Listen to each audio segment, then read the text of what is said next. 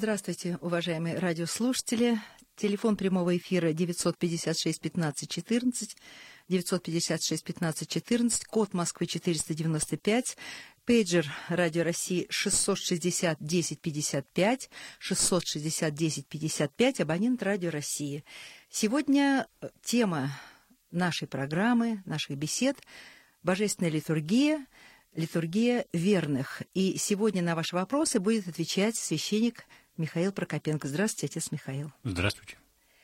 Итак, отец Михаил, у нас уже были две программы, две беседы, которые были посвящены литургии, собственно, литургии, литургии оглашенных, той его части, которая называется литургия оглашенных, а сегодня это та часть, которая носит название не название, а именуется, так, наверное, все-таки почтительнее сказать, э, именуется литургией верных.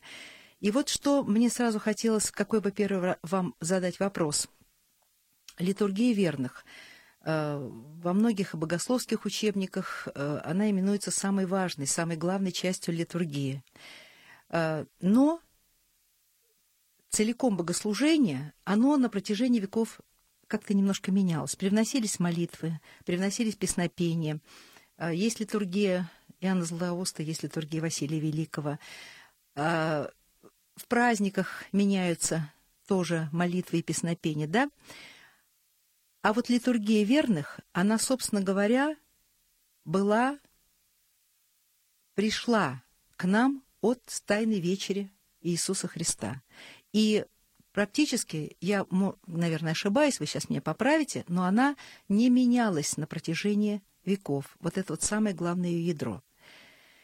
И с апостольских времен и до наших дней. Так вот, первый вопрос мой будет таков, что же такое все-таки литургия верных? И тут, чтобы э, не перебивать вас, второй вопрос. Литургия верных – она всегда предполагала очень строго к ней отношение. И здесь присутствовали только христиане крещенные. Другим людям на литургии верных быть было не то, что, я не знаю, запрещено или не полагалось, но во всяком случае их не было. Итак, литургия верных. Это название литургии верных очень точно определяет форму участия в ней людей.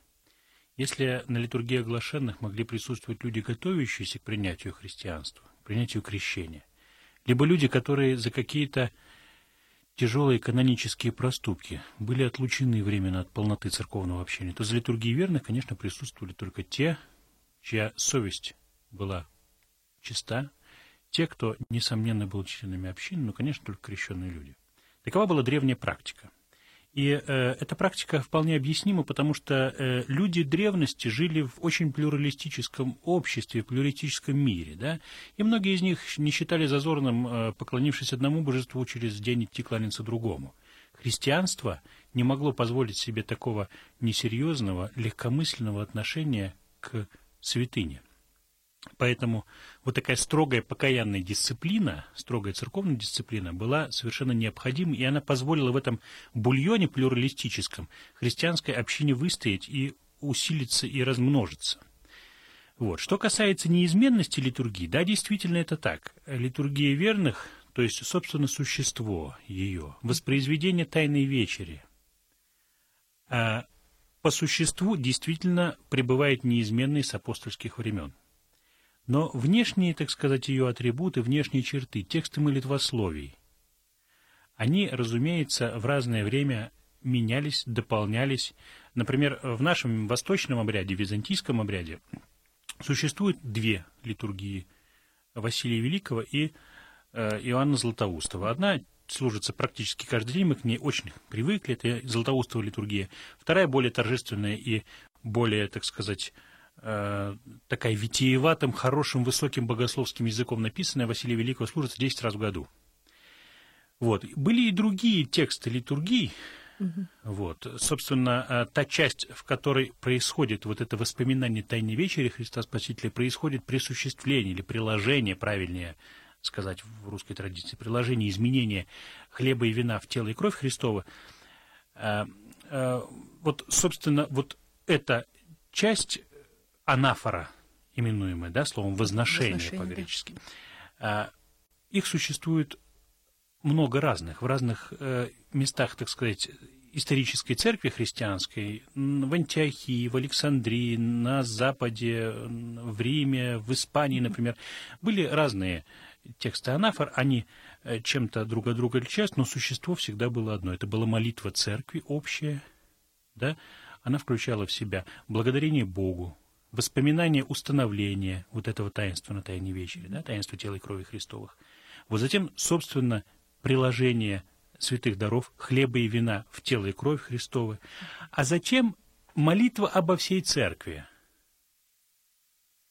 У всего этого есть такие хитрые и умные латинские названия, но мы не будем сейчас их специально э, не будем их упоминать, их названия, чтобы никого не путать и не уходить, так сказать, в дебри. Вот.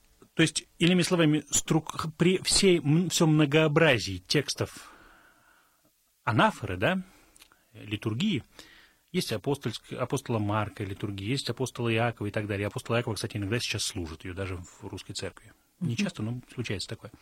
Вот. При всем многообразии этих текстов, при всей даже где-то пестроте их, э, существо дела всегда оставалось неизменным. И э, на протяжении всей церковной истории это прослеживается. Угу. Отец Михаил, вот такой вопрос. Кстати, я повторю телефон наш 956 15 14, код Москвы 495 и пейджер 660 1055. Вот такой вопрос. Ну, читаешь, читаешь, чтобы что-то понять, да, всевозможные книги, сейчас их появилось очень много, и некоторые книги удобоваримые, некоторые книги читать очень тяжело. Ну, некоторые невозможно. Невозможно читать, совершенно вы правы. И так вот во многих книгах, в разных книгах, какие-то разные вещи подчерпываешь. Один автор говорит о том, что все неразрывно и все очень важно в литургии верных. Другой автор говорит, нет, тут все-таки есть самое главное и самое важное. Вот священник кланяется вратам. Финал евхаристического канона. Третий говорит, самое главное, это, собственно говоря, евхаристический канон самое главное. Вот разъясните, пожалуйста, что же самое главное, что же самое важное, что центральное в литургии верных?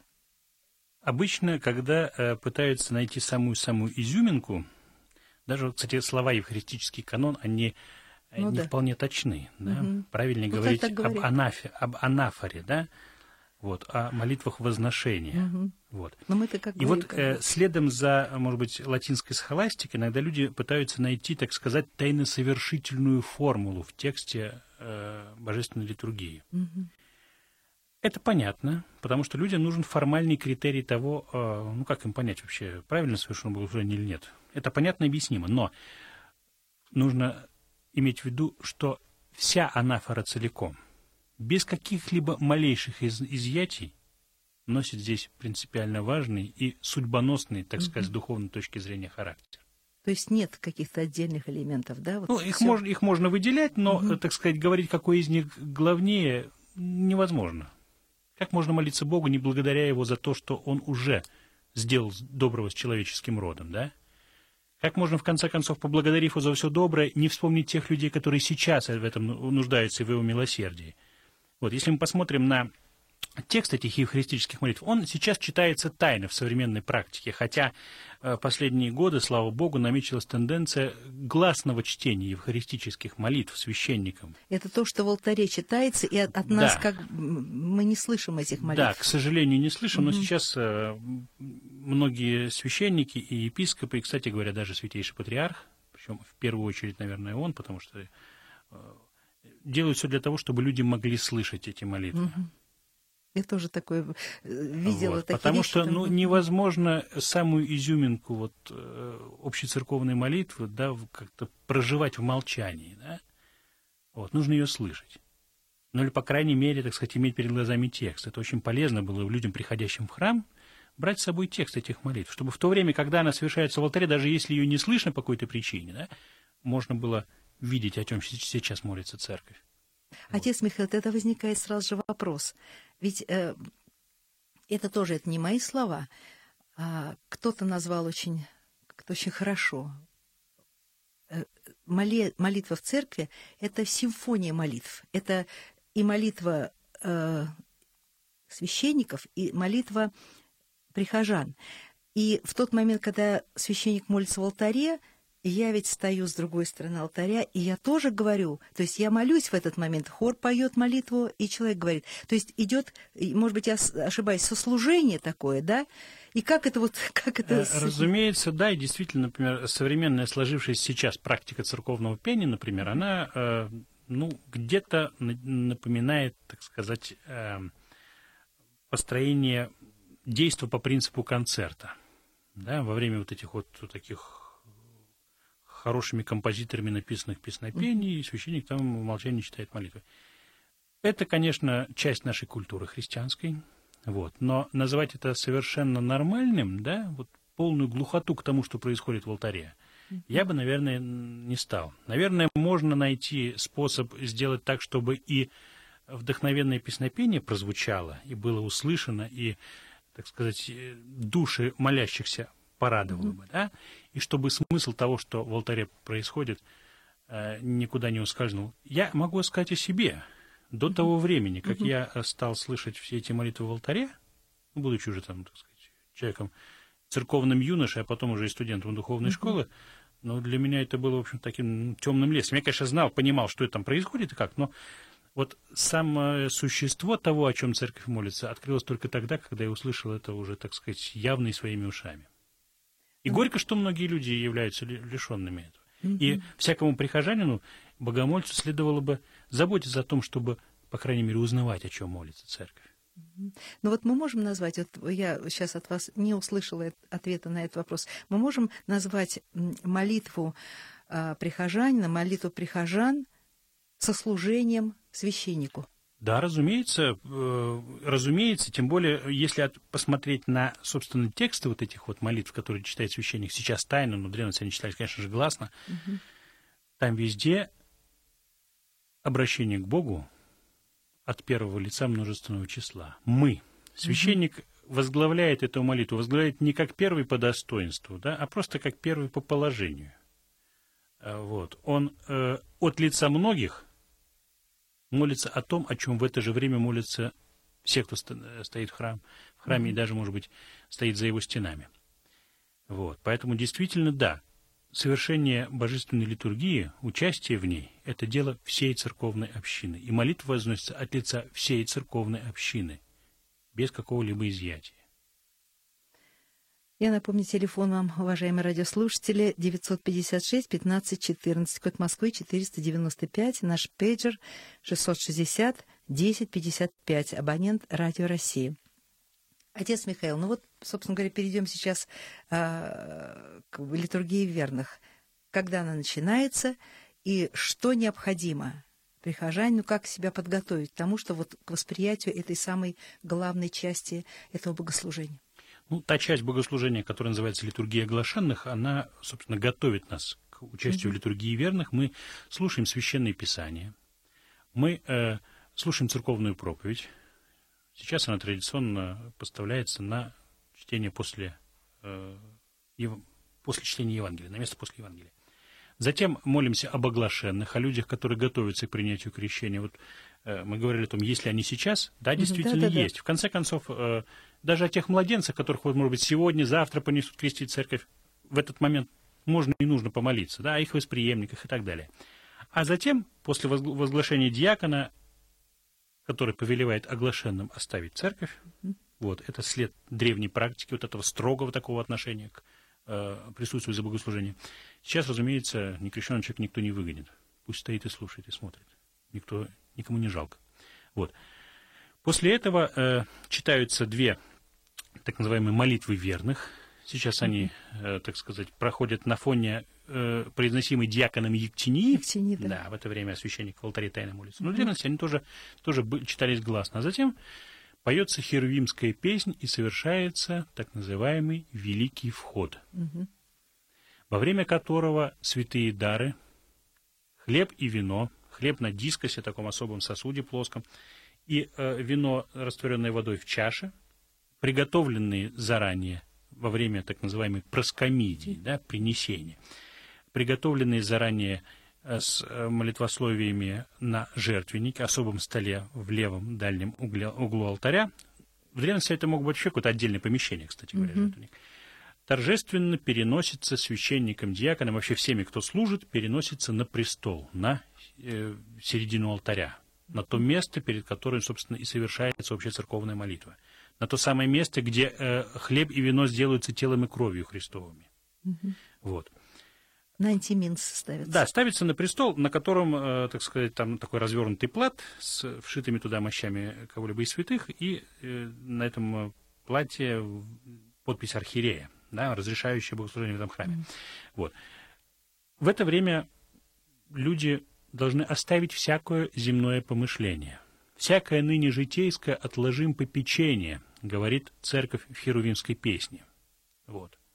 То есть все свои даже очень важные земные дела следует сейчас оставить. Господь продолжает помнить об этих делах. Он продолжает помнить о том, что для нас они насущны и актуальны. Но мы все свое сердце должны в это время обратить единому Богу, предоставив Господу заниматься всем остальным. У него для этого хватит и сил, и возможностей, и его всемогущества. Вот. Затем, собственно, в древности именно вот после, э, именно великим входом завершалась проскомидия.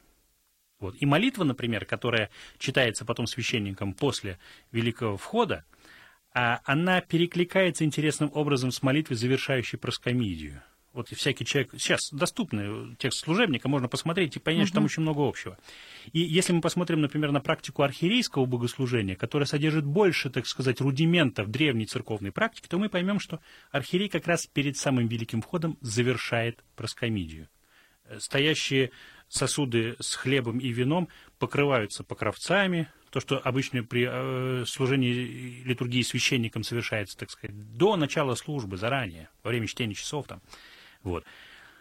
То есть, собственно, поминовение о здравии и о упокоении всей церкви, членов церкви, даже их усопших, вот оно завершается как раз в этот самый момент перед тем, как перенести дары на престол. Простите, отец Михаил, я э, вижу, что у нас звонок, и достаточно давно уже ждет нас радиослушатель. Давайте ответим на вопрос, а по... то есть вы ответите на вопрос, а после этого мы продолжим. Пожалуйста, Владимир Москвич, здравствуйте. Добрый вечер, батюшка, добрый вечер, уважаемые ведущие. Добрый вечер. У, у меня к вам такой вопрос. Вот многие молитвы и на литургии, и на других, и на требах, они от, во множественном числе «спаси нас», «помоги нам», «мы», там, ну, вот во множественном числе. Если э, многие молитвы читаются дома, и эти же самые повторяться разрешается, можно ли переделывать на «я», когда я молюсь о себе только, скажем? Ну, э, молитвы Евхаристии – молитвы литургии вы, я не думаю, что будете читать дома, потому что они все-таки принадлежны к общественному богослужению. Да? Вот. Все остальное, вы знаете, наверное, только те молитвы, которые носят сугубо личностный покаянный характер.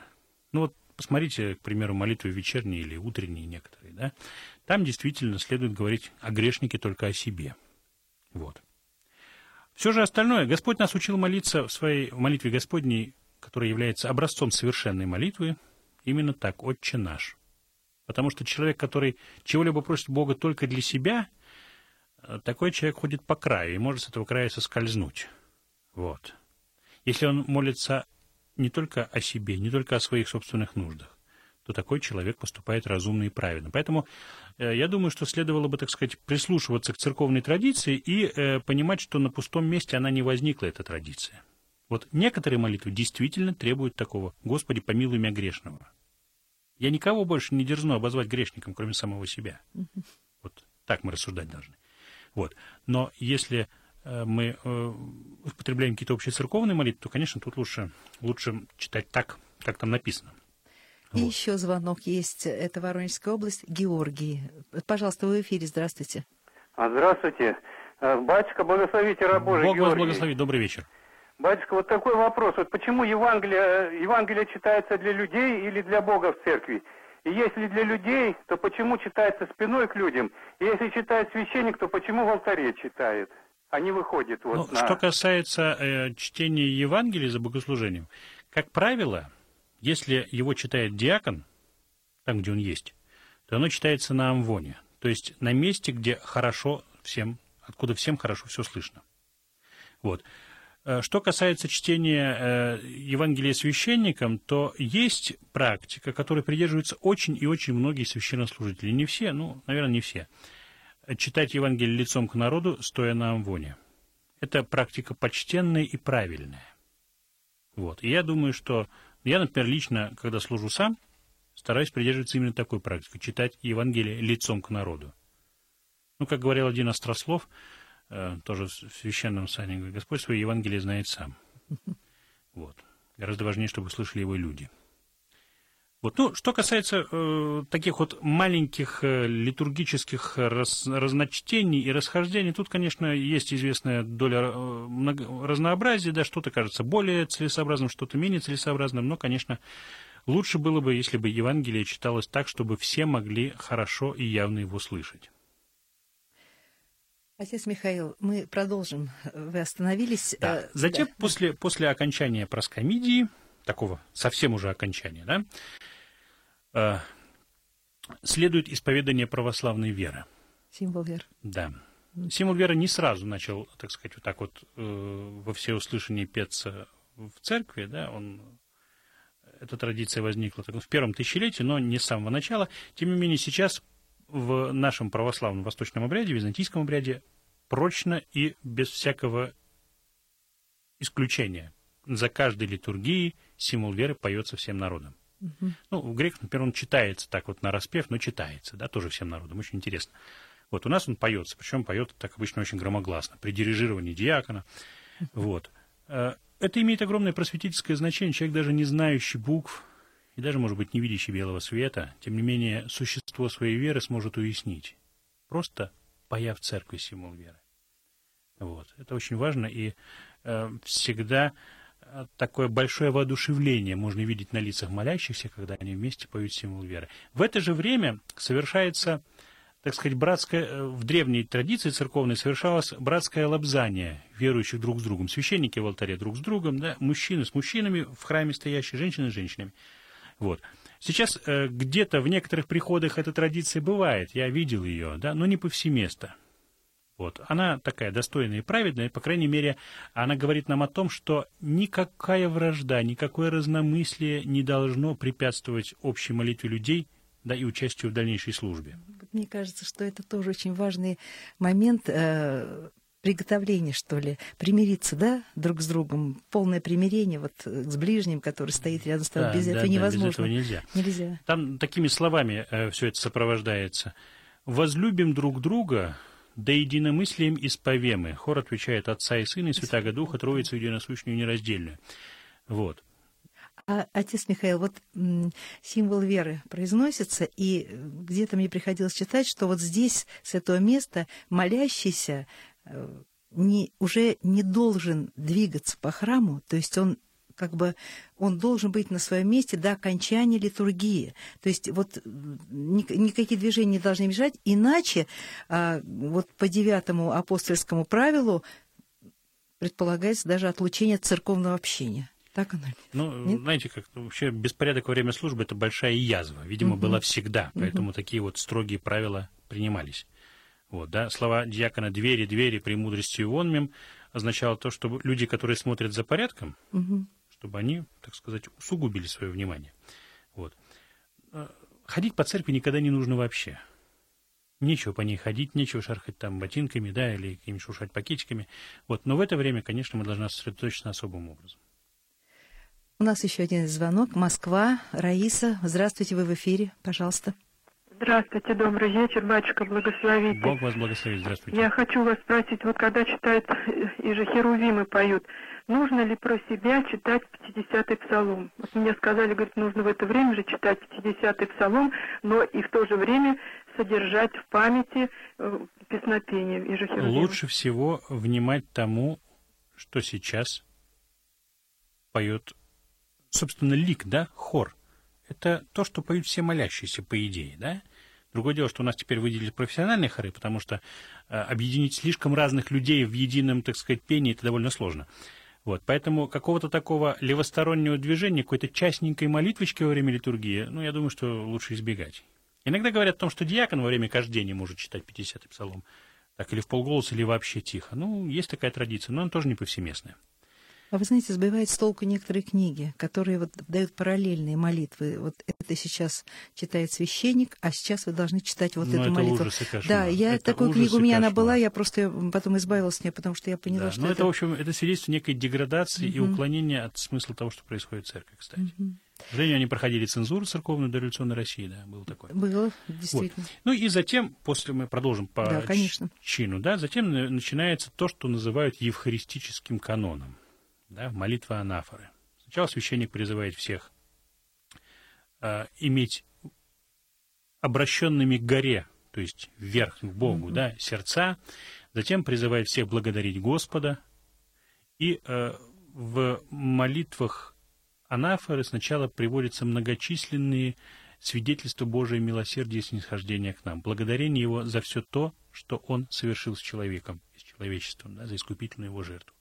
Затем вспоминается в более кратких словах на златоустовой литургии, в более пространных и таких выспренних, очень возвышенных словах на литургии Василия Великого вспоминается установление Тайной Вечери. Вот. И затем э, совершается призывание благодати Святаго Духа на хлеб и вино, которые лежат на престоле. И силой Духа Святаго, Его благодатью, хлеб и вино изменяются в тело и кровь. А затем церковь едиными устами и молится о всякой христианской душе. Сначала поминаются усопшие люди, начиная со святых, с Пресвятой Богородицы, с Иоанна Предтечи, с тех святых, которых память празднуется церковью в этот день.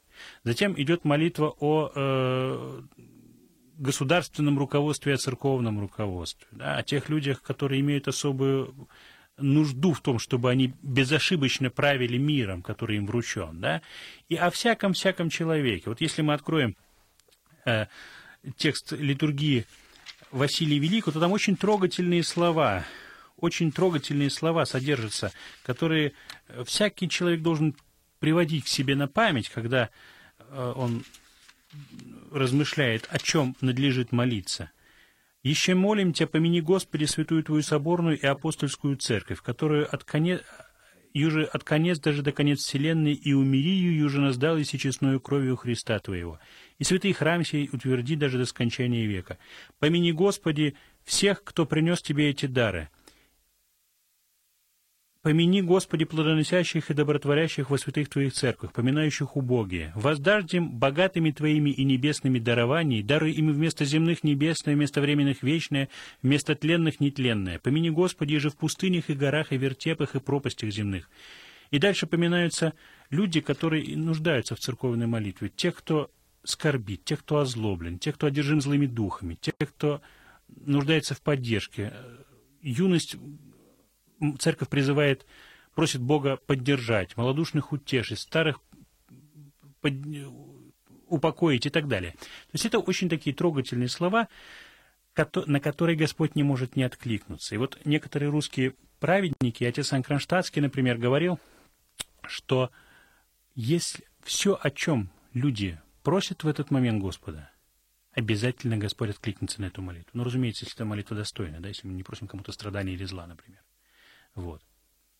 Отец Михаил, у нас еще четыре звонка, и осталось ровно, ну, 30 секунд. Я предложу нашему редактору, возьмите, пожалуйста, телефоны этих людей. Может быть, вы после эфира тогда по телефону ответите им, потому что мы просто сейчас не укладываемся. А вот сейчас буквально 27 секунд для того, чтобы просто вы подвели итог нашей сегодня беседы. Как всегда, на все не хватает Литургия времени. верных – это сердцевина вообще всей церковной жизни. Это то, ради чего стоит ходить в церковь. Да? Это то, без участия в чем церковной жизни и жизни христианина нет всякий человек, всякий христианин должен доискиваться смысла этого, да, следить за этим и э, сознательно участвовать в божественной литургии. Спасибо вам, отец Михаил. Всего вам доброго, дорогие слушатели. До следующей субботы.